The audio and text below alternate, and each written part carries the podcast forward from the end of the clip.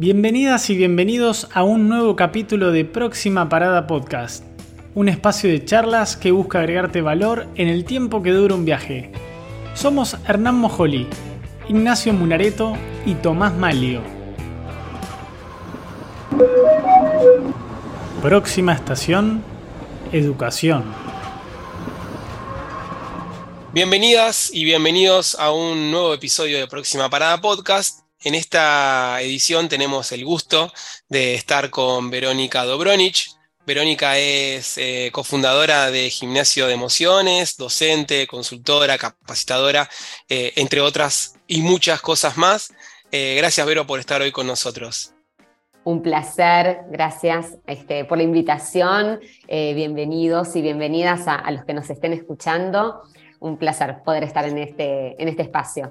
Siempre me cuesta eh, presentarte, ya te he presentado en otras instancias, eh, porque me cuesta encontrar, encontrar cuál es el, eh, la descripción, pero bueno, eso creo que también es parte de, esto, ¿no? de hacer muchas cosas y hacerlas todas con pasión, como sé que lo haces. Gracias, me cuesta también escuchar que me presenten, así que está genial que nos cueste. Está buenísimo. prefiero, que, prefiero que pase rápido esa partecita. Genial, bien. Eh, eh, hoy básicamente queremos eh, contar con, tu presencia y, trabajar un, tema que creemos que, es muy importante, sobre todo para, para las organizaciones, pero no solamente en las organizaciones, sino también en la educación, sino también en, distintos ámbitos, y tiene que ver con el tema de las emociones. Ahí, Vero, intentar romper un poco el hielo y, contarte en realidad preguntarte un poco cómo es esto de, estudiar las emociones, ¿no? Cómo es esto de, poder eh, hacer un gimnasio de emociones, ¿no? Eh, me, parece interesante y el nombre creo que dice un montón de cosas. Así que empecemos por ahí un poquito por desde lo más básico para ir dando doble clic. Dale, dale, genial. Bueno, el tema de gimnasio surgió por a ver, porque no voy al gimnasio, eh, y siempre digo que estas habilidades con las cuales yo trabajo, eh, e intento que, todos trabajemos en distintos ámbitos, ¿no? Y como bien dijiste, la casa, educación en general, em, y también en las organizaciones, las emociones nos atraviesan. Si yo quiero gestionar las emociones, voy a tener que utilizar el cuerpo. Entonces, este, asumí que con, ese nombre podríamos identificar que las emociones no son algo abstracto y que está separado de lo que es el ser humano, sino que justamente somos seres emocionales, sociales, que eventualmente razonamos y la importancia entonces de si yo tengo o no este entrenamiento. Eh, sí, tal vez estamos muchas veces, ¿no? Eh, no es mi caso, pero bueno, dedicándole el tiempo a dedicar ¿sí? a entrenar un músculo, bueno, acá lo que tenemos que entrenar es cómo identifico y gestiono mis emociones. ¿Por qué? Porque las voy a sentir 7 por 24. ¿no? Entonces, este, la gran diferencia está en que yo pueda responder ante un estímulo o reaccionar, ¿no? Eh, de acuerdo a, lo que es este, mi educación emocional. Y como bien dijiste al inicio y usaste la palabra educación, no tuvimos educación emocional en general, lo poco que a lo mejor hemos tenido fue nuestra crianza y sin ser crítica de, nuestros padres o quienes nos criaron, bueno, nos educaron con la información que ellos a su vez habían recibido. ¿no? Y hay un montón ahí de, tal vez este, mensajes que hemos recibido que, bueno, nos terminaron programando de cierta forma que empezamos a sentirnos incómodos al hablar el tema de emociones. Claro, de hecho asumimos a la sensibilidad. Claro, aparte de eso, ¿no? No llores como una nena, mi mamá se pone triste si te ve llorar.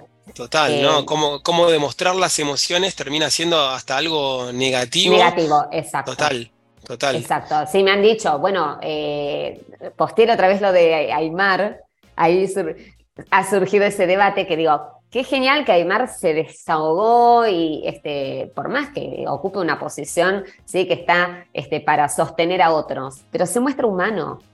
Eh, y somos humanos, ¿no? Y, si yo no siento, justamente, perdí la ventaja competitiva de ser humano.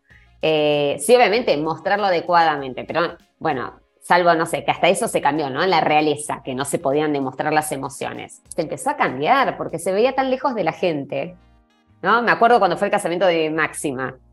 ¿Cómo? Que, que llore, era como la noticia, lloró, se emocionó.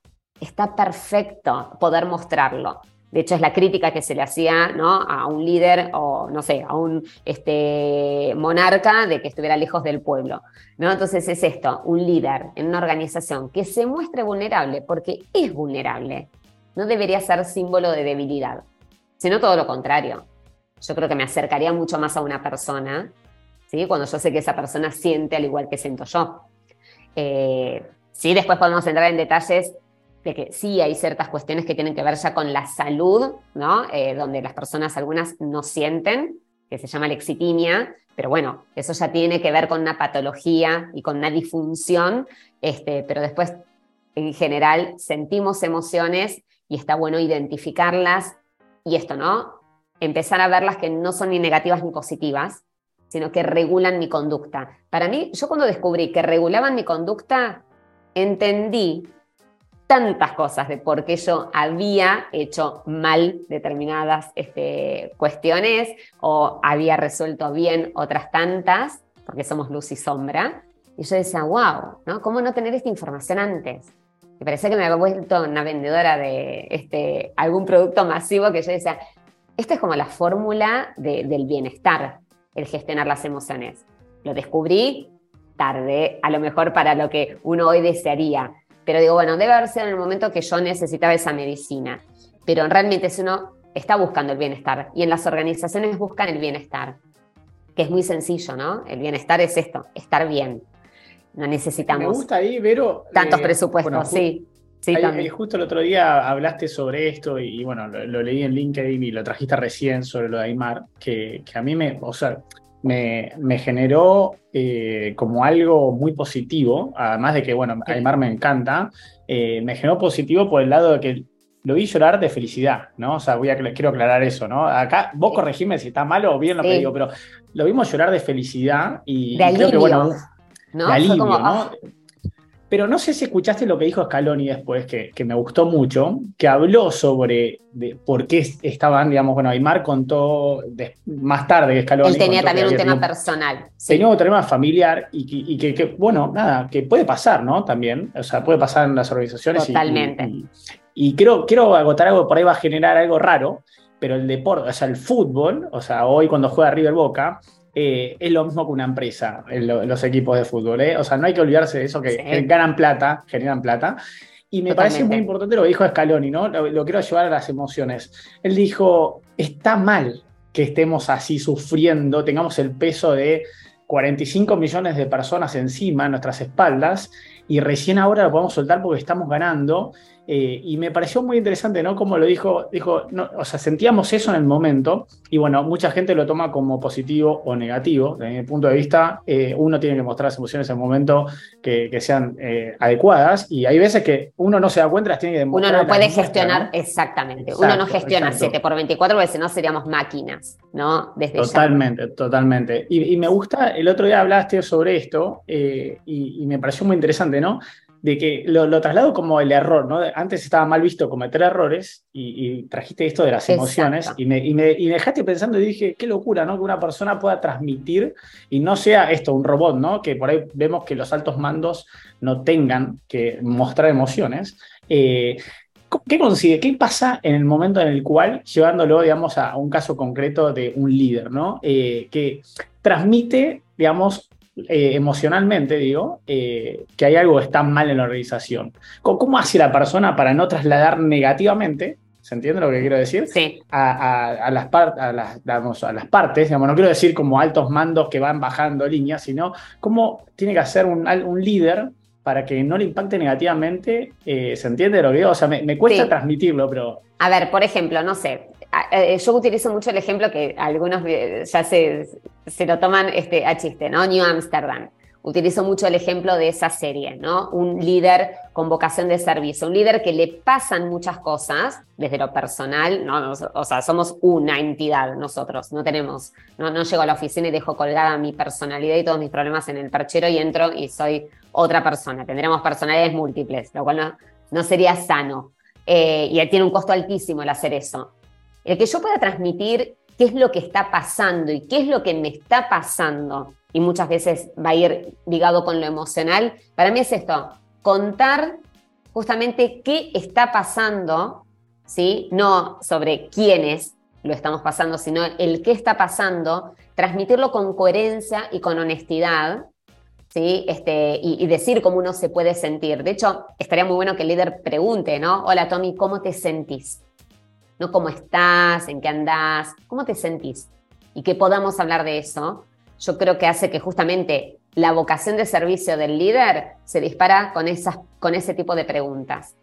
Eh, obviamente que tenemos que luchar con un montón de creencias limitantes de que hablar de ciertos temas te debilitan, lo cual te lo firmo, Tommy, que no, y, Hernán, firmo que no, no te debilitan, todo lo contrario, te empoderan, ¿sí? Y justamente está el, libro que, que, suelo mencionar de Brené Brown, ¿no? El poder de ser vulnerables.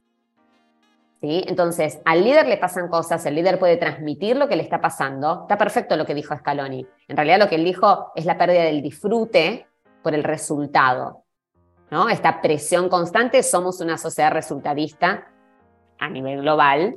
Totalmente. De hecho, hacemos el paralelismo, ¿no? ¿Cómo puede ser que Brasil disfrute? Cuando juega al fútbol. No, y nos da bronca, no solamente que cómo puede ser, sino que nos da bronca. ¿Cómo no le pegan? Vayan a pegarle, péguenles, que no se festejen los goles. Sí, tiene, eh, tiene que ver bueno, con Bueno, mira, volviendo al fútbol, porque ahora quedó ahí, pero ya que estamos en la mística este, mundialista, pero cuando Argentina gana la Copa América, está la foto icónica, ¿sí? De Messi con Neymar riéndose. Tremendo. ¿No? Y Neymar como, bueno, es un partido, está bien, es la Copa América, sí, bueno, pero no la ganamos, no pasa nada. Al otro día, y al ratito puedo seguir hablando con alguien que amo y que es... Sí, la felicidad que, te genera esa, eh, la felicidad de tu amigo, ¿no? Que es pero ¿sabes qué lo criticaron a Neymar? Sí, sí, me imagino. ¿Cómo puede ser que no le importó? ¿No le importó perder? No, no. ¿Saben qué, qué lectura le doy yo? También puede ser como que estoy muy rosa, pero la lectura que le di se alegra por alguien que quiere. No es todo competir. 100%. ¿O no? no todo es competir. O sea, yo creo que estamos virando lentamente a, ser más colaborativos, ¿sí? Pasamos de un modelo de empresas del de justamente la dirección y el control a la colaboración. Estamos en transición todavía, algunas harán la transformación más rápido que otras. La pandemia de un gran empujón, ¿no? A través de obviamente, la digitalización, pero creo que está esta mirada, me, encantó esto, Tommy, que traes de, de, Scaloni, ¿no? De decir, ¿por qué nos cargamos esta presión de todos estos millones de argentinos que en realidad la angustia viene por otro lado y necesitamos descargar sobre esto puntualmente? ¿No? Y esto pasa en las organizaciones, o sea, somos un, ¿no? La organización es un reflejo de lo que está pasando como sociedad. Ahí vos eh, sabés, Vero, que se me vino a la mente una, un, libro de, de Simon Sinek, que es el juego mm. infinito. Y, plantea justamente eso, ¿no? Tiene que ver con que, claro, con que no, no, no, pensar en los negocios o, las empresas, nuestra vida, como si fuera un juego finito, porque la realidad es que no termina. Digamos, un partido de fútbol termina, son 90, 120, lo que sea, y se acabó. Mientras que eh, los negocios siguen, digamos, vos te matás para un cuatrimestre con, un objetivo y al otro día empieza el cuatrimestre siguiente y esto sigue. Entonces no, no dejarnos, no desangrarnos en algo que en definitiva después termina continuando, ¿no? Y esto de, disfrutar más. ¿no? Estaba dando un taller la otra vez y digo, creo que el peor problema que tiene el ser humano, y no sé la otra vez Tommy si lo dije, es que se, nos creemos infinitos, que creemos que va a dar más tiempo. Sí, y bueno, lo dejo para adelante. Y esto que me gusta tanto, y no, bueno, lo voy a tomar en tal lugar. Y no sé, yo salgo de un negocio y si me compré un par de zapatos, me los pongo ahí. Me dice, ¿te vas con los zapatos puestos? Sí, me voy con los zapatos puestos por si me atropella alguien y bueno, ya me, voy con los zapatos estrenados. Tremendo, tremendo. Yo soy de los que lo guardan, te quiero decir. Eh, lo, voy a tener, lo, voy a, tener en cuenta porque tus herederos van a disfrutar eso que guardaste ahí. Tremendo, tremendo. casi que me faraones. Sí. Quiero, quiero, quiero ser, eh, digamos, por ahí eh, ser el sapo troposo, pero digo, qué difícil, ¿no? Que, o sea, dijeron algo los dos del disfrute, eh, que todos estamos diciendo, no, quiero disfrutar, quiero tomar vacaciones, disfrutar, quiero estar en familia, quiero disfrutar, quiero estar con amigos, disfrutar. La palabra, o sea, esa palabra disfrutar ahora que la, que la, mencionaron, digo, qué tan difícil que es disfrutar, ¿no? Las cosas, ¿no? Porque siempre estamos como, eh, siempre falta el peso para llegar, eh, siempre estamos buscando el pelo al huevo, a Messi le falta la Copa del Mundo para ser mejor del mundo, lo comparamos siempre con el Diego, o no nos olvidemos que al Diego lo criticaron y, hasta que terminó y, salió de la cancha, eh, y ahí fue el Diego, porque mucha gente se olvida que lo había matado a, Maradona, y no soy maradoniano, soy más de, Messi, pero digo, qué loco es que el disfrute eh, venga tan tarde, ¿no? O sea, por ahí es medio Pero, Tommy, creo que viene, sí, comparto, pero viene de esta mirada de escasez que tenemos. Estamos mirando todo el tiempo lo que nos falta.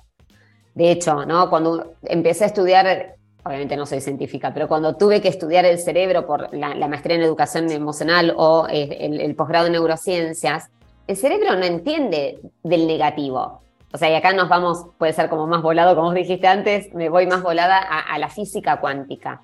¿sí? Eh, el universo o en lo que creamos, si yo hablo de escasez, atraigo escasez. Esto es así. Si yo estoy todo el tiempo viendo lo que falta, es como la profecía autocumplida. Siempre me va a faltar algo. Eh, de hecho, cuando pedimos las cosas, ¿no? No quiero perder un trabajo, no me quiero enfermar, no quiero que me dejen. Bueno, el cerebro no, no lo está entendiendo. Entonces es decir, che, me pasa todo lo que dije que no quería que me pase. ¿No? Nos pasa en la crianza. Si yo les digo, no piensen en un elefante rosa, ya está, está con nosotros. Totalmente. Sí, Lo, tengo, me lo estoy imaginando perfectamente. está mirando. Está tomando un café conmigo acá enfrente. Exactamente. ¿sí? Ahora, eh, me, me, parece genial y, y a veces por ahí uno que está más en el tema o está más relacionado con organizaciones, eh, lo tiene muy claro. El tema es cómo hacer para que esto se pueda, se pueda trasladar a las organizaciones. Sé que obviamente gran parte de tu, trabajo eh, pasa por ahí, ¿no? Por poder evangelizar a las organizaciones, pero no solamente de una cuestión desde la salud, sino también desde los negocios. Y ahí me gustaría que, eso, me gustaría que nos, que nos cuentes un poco, un poco esto para por ahí que nos está escuchando y entienda cómo no solamente vamos a estar mejor saludablemente, sino como también eso va a impactar directamente en nuestro, en nuestro negocio. Sí, hay, hay varias mediciones, yo a veces voy con, con perfiles más como este, el de Tommy, más duros, que quieren datos, que quieren, este, a ver, tráeme un indicador, decime cómo puede mejorar eh, no sé, la inteligencia emocional en esto. Bueno, en la toma de decisiones, ¿sí? 99% de las decisiones que tomamos son emocionales. Así que si yo a la hora de estar tomando una decisión, de la más simple a la más compleja, yo no estoy teniendo en cuenta mis emociones, puede ser un gran error, ¿sí? Este, podría quedar que obviamente le pegué, ¿no? Y el azar. Este, de hecho, Soros habla mucho ¿sí? de cómo él toma las decisiones, otra vez, obviamente desde la intuición dice que lo toma, se basa en, probabilidad y estadística, pero tiene muy en cuenta la intuición. 99% de las decisiones que tomamos son emocionales.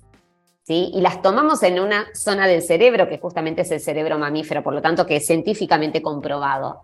¿Qué nos pasa? Rápidamente lo vamos a explicar desde lo racional, porque sería muy volado que yo esté sentada en la mesa del directorio y diga, yo sentí que teníamos que invertir en esto y sentí que había que desinvertir en esto. Obviamente que vamos a ir siempre con, con datos ¿no? detrás de lo que decimos. Pero el poder de compra que nosotros tenemos, el poder a la hora de votar, viene por lo emocional. Y ahí también, ¿no? ¿Cómo nos preparamos como profesionales? Y esto se aprende, está en neuromarketing, está en neuroliderazgo, ¿sí? ¿Qué palabras tengo que utilizar para conectar con la emoción del otro? ¿Por qué contamos historias para vender? ¿Sí? Porque apelamos a la emoción. Nosotros recordamos lo que nos emocionó, más allá de que antes tuvimos que prestar atención.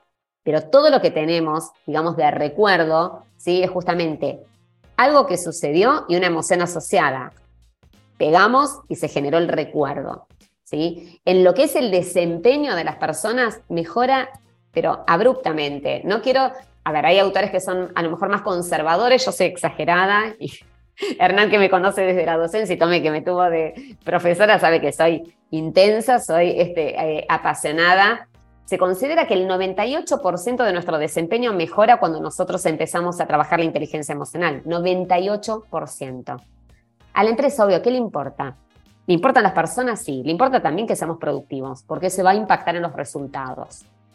¿Sí? Personas productivas, eh. personas con bienestar, mejores resultados. Nos cierra todo. Es un, es un número altísimo, ¿no? no nunca me imaginé, ibas a, me lo Una barbaridad. como diciendo, wow. Eh, y, lo, lo, llevo nada que ver, ¿eh? lo saco a cómo impactan las emociones, no sé, por ejemplo, eh, lo que pasó con, con, Trump en las elecciones, que movilizaron bots por, redes sociales e impactaron, eh, digamos, el lado emocional.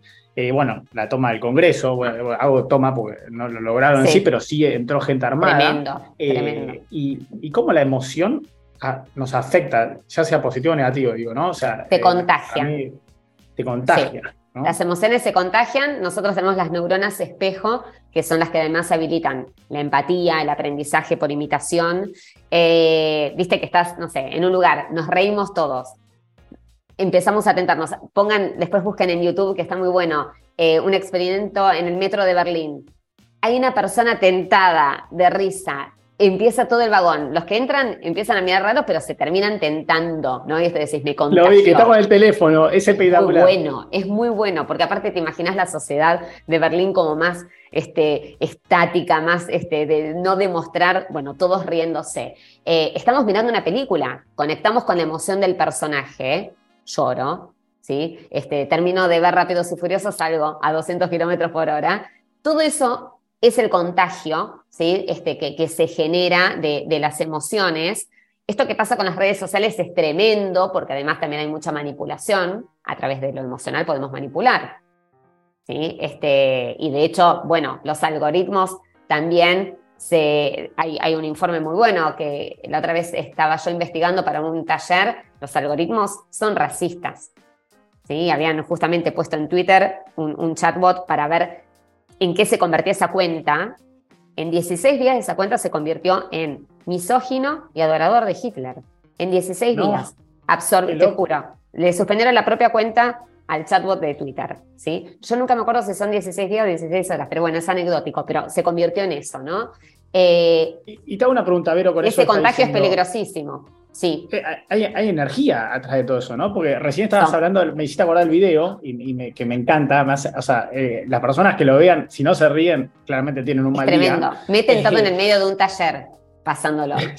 es buenísimo. Y, pero te, genera, ¿no? La emoción positiva te genera algo positivo, ¿no? Te, genera como algo, eh, te, te, irradia, ¿no? Hay energía. Placentero. Y también. Sí. Es, sí. es increíble, ¿no? Exacto. Eso que yo decía, ¿no? Para no estigmatizar las emociones que, que no son ni negativas ni positivas, pero son placenteras o displacenteras. Yo puedo entrar a un lugar y decir, uff, me chuparon la energía. Siento que salgo de acá y no puedo seguir haciendo nada más estoy agotado, ¿no? Y decís, como energéticamente, sí, nosotros somos energía, creemos que somos materia, somos 99% energía y la emoción es energía, que nos viene a traer información para ponernos en movimiento. Y más que nada, lo que busca la emoción es cuidarnos, ¿sí?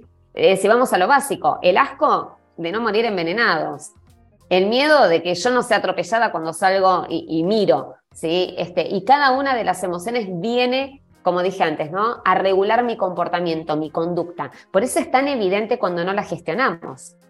Lo más probable es que hagamos o digamos algo de lo cual nos vamos a arrepentir. ¿Sí? Eh, hoy con la masificación que dan las redes sociales, imagínate lo fácil que sería manipular emocionalmente a las personas. ¿no? Y de ahí el neuromarketing. ¿Por qué voy a comprar esto? No sé, me llegó la información ¿sí? Desde lo emocional. Es mucho más Totalmente. Tiene, tiene, que ver con, esto y tiene que ver con cómo cuando se le encuentran el truquito eh, somos más fáciles de, manejarnos, ¿no? Y, ahí es como un botón. Exacto, ese botón.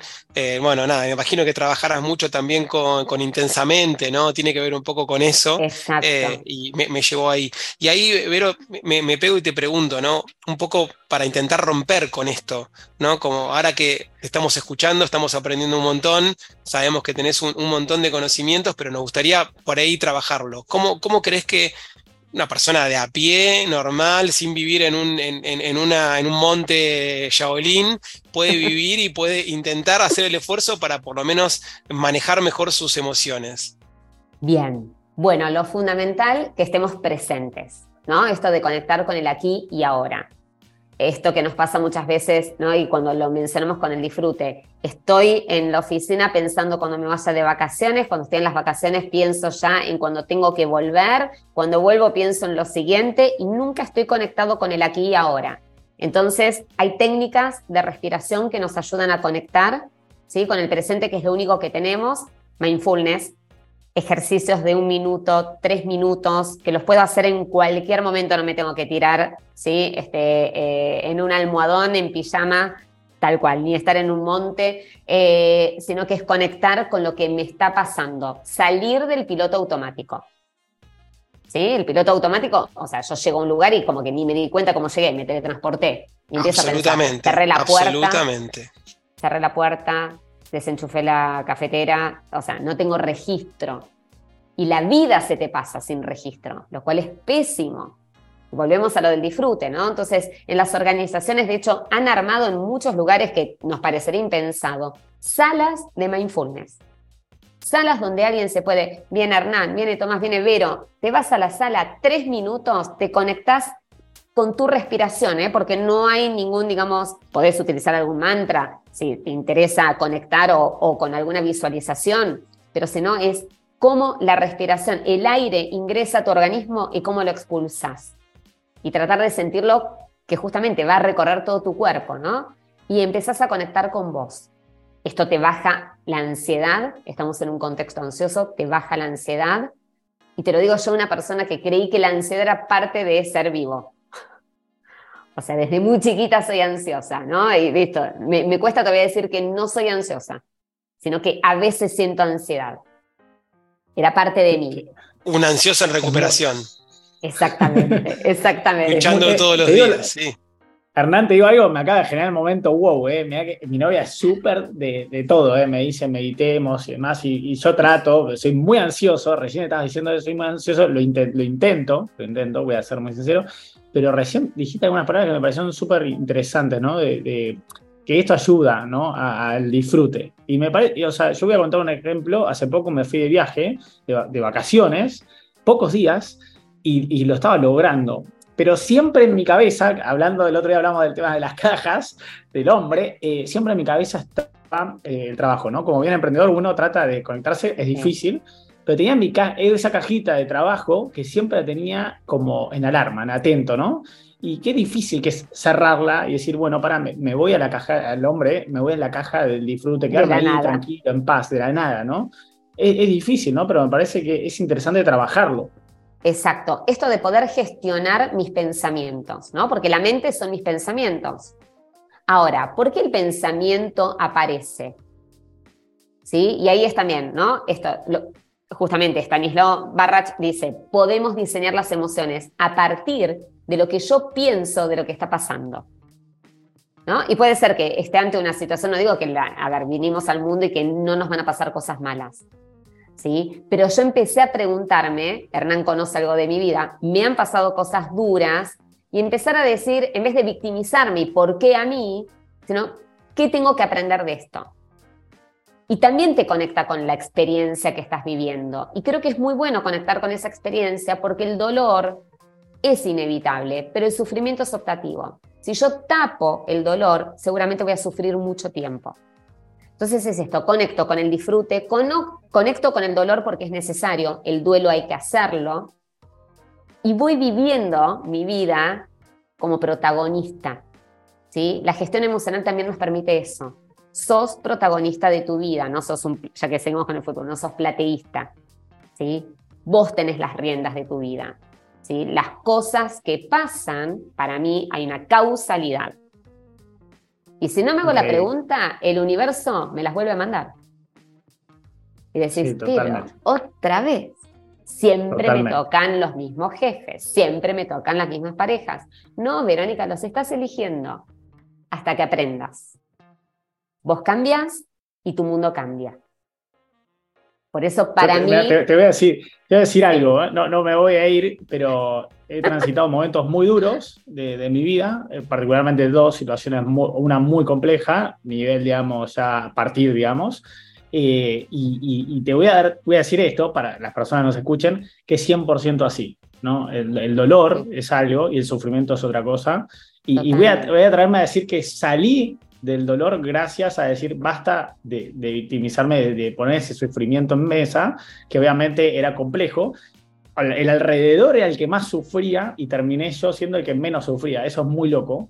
Eh, que yo traté de salir digamos, de, ese, de ese dolor, ese traté, círculo, emocionalmente, claro, exactamente. Así que doy fe de que es realmente así, digamos, no, no, quiero desviarlo, pero es, no, pero y lo que pasa es que es muy duro también, ¿no? Porque si te pasó algo grave y a la persona le decís, pero estás eligiendo sufrir, te va a mirar como diciendo, no, consolame, soy víctima de esta situación. Totalmente, eh, totalmente. Y, y, hay algo todavía más fuerte que a lo mejor uno a veces no está preparado para escuchar, pero es la aceptación. Entonces, en realidad, para nosotros dejar de sufrir ante una situación dolorosa, por ejemplo, es actúo como si yo la hubiese elegido. Y vas a decir, pero Veneca, ¿cómo vas a elegir esa situación? No, no, no la elegí, pero me tocó. Si yo me resisto, voy a sufrir. Si yo acepto, voy a tener dolor. Pero el dolor tiene una fecha de finalización. Para cada uno va a ser distinta. El sufrimiento puede ser toda la vida. Y seguramente en nuestro entorno tenemos personas que han elegido sufrir toda su vida. Y seguramente son personas que no lo pasan bien, porque no es que hacen que el entorno no lo pase bien. Son los primeros que no lo pasan bien. Me, encantó, ¿eh? y quiero cerrar con esto antes de pasar, digamos, ya al cierre. El sufrimiento uno lo, termina eligiendo, ¿no? Porque podés, salir cuando vos quieras. El dolor, obviamente, no. A veces hay dolor y se mantiene. El sufrimiento es de uno. O sea, uno elige estar ahí. Eh, y, bueno, nada, o sea, lo voy a decir y creo que también lo sentiste. Eh, sufrí mucho dolor, lamentablemente, pero logré salir porque por mis propios medios quería hacerlo. Eh, y bueno, nada, mucha gente me pregunta eh, cuando cuento alguna cosa, me pregunta cómo hice, y la, realmente lo que siempre digo es lo mismo, es quise hacerlo y lo sentí, digamos, realmente yo quise salir de eso. Ahí dijiste la palabra clave, quisiste hacerlo. Por eso para mí no existe el no puedo, es no quiero. ¿No? Y uno a veces dice, bueno, no, no quiero, no quiero salir de acá, perfecto, no quiero cambiar esto, pero no digamos no puedo, ¿no? Y para mí la frase eh, así como retadora para que nos despierte es, todo lo que no estamos cambiando, lo estamos eligiendo. Tremendo, tremendo. Me encantó, me encantó. Bueno, o sea, creo que podríamos seguir hablando. ah, tenemos que hacer varias sesiones. varias, varios episodios. O sea, creo que nos da un vivo de 24 Quiero horas. Ser ¿eh? del grupo de ustedes. esto. Quiero ser del grupo de ustedes. Un placer. Me encanta, me encanta, me encanta, me encanta. Bueno, un placer este reencuentro. Un placer. Buenísimo, buenísimo. Y bueno, nada, esto se llama Próxima Parada. Tenemos una parte que es básicamente un ping-pong de preguntas. Eh, bueno, ¿estás preparada? Son tres preguntas cortas y Dale, me encanta. Ping-pong de preguntas. Bueno, a ver, vamos por la primera. ¿Un libro que te haya transformado, que te haya marcado? El hombre en busca de sentido, de Víctor Frankl. Pensé que tenías miles de libros para recomendar, nunca pensé que me ibas a tirar ese, me encantó, o sea, está muy asociado con lo que venimos hablando, muy interesante. Y segundo, un, sitio web que te aporte valor. Uf, bueno, el de Brené Brown, me gusta mucho. Ahí esto no estaba preparado, me agarras así como... Es la idea, es la idea, que, surge, tiene que estar en tu cabeza, o sea, tiene que salir en el momento. y mira que, falta, falta una todavía, ojo, eh, que viene la peor. No, mentira, mentira. Nos, faltan los platillos ahí, ¿eh? ¿Y, una aplicación que te sume valor, que te aporte? With Me Grow. Que soy parte, claro, ¿cómo no le iba a decir? Muy bueno, está muy bien, está, muy bien. Había, había, que andarlo. Mirá qué rápida que estuve, ahora esto lo tengo que comunicar recontra rápido. Eh, vamos a esperar que salga ahí en el perfil de Winnie Grow, ahí, que estemos ahí ah, eh, con próxima parada. Bueno, Vero, nada, la verdad que eh, si vos sabés que es un, placer escucharte, para nosotros ha sido un gusto contar con vos. Seguramente que para, para la próxima temporada de próxima parada, que, estamos cerrando ahora, estés presente con, con un tema también y dándote un espacio, porque realmente creemos realmente que es muy importante y muy interesante eh, hablar de las emociones, nosotros confiamos en eso y, nos encanta que puedas estar con nosotros, con lo cual te, agradecemos muchísimo que estés con nosotros. Pero antes de irte, te decimos que la última pregunta del programa, como este programa se llama Próxima Parada, queremos saber cuál es la próxima parada de Verónica Dobronich. Uf, bueno, eh, qué difícil. em, seguir mejorando como persona. Esa es mi próxima parada, sí. Sigo trabajando en mis oportunidades de mejora. Qué grande, bueno. Bueno, ha sido, ha sido un placer, Vero. Ay, para mí, gracias, en serio. Se nos pasó rapidísimo, la verdad que, se nos pasó rapidísimo. Seguiríamos hablando, pero como la lógica del programa es que eh, dure lo que dura un viaje, eh, a no ser que te esté yendo a, Mar del Plata, eh, estamos con el tiempo ahí justito, pero sabemos que vamos a volver seguramente a retomarte y, sacarte más de tu tiempo para seguir aportando valor que seguramente muchos de los que están escuchando lo están valorando y agradeciendo. Querido Hernán, gracias. Querido Tommy, un placer, un placer el reencuentro. Amé este momento. Gracias. Lo mismo Dios. Bueno, lo mismo. muchas gracias, Vero, por ser parte de este podcast y, y nos encontramos en la próxima parada. Genial. Muchas gracias por acompañarnos en este viaje. Si te gustó, te invitamos a compartirlo en tus redes sociales para que seamos más los que sumemos valor. Si quieres conocer más viajes, puedes entrar en próximaparadapodcast.com. Te esperamos en la próxima parada.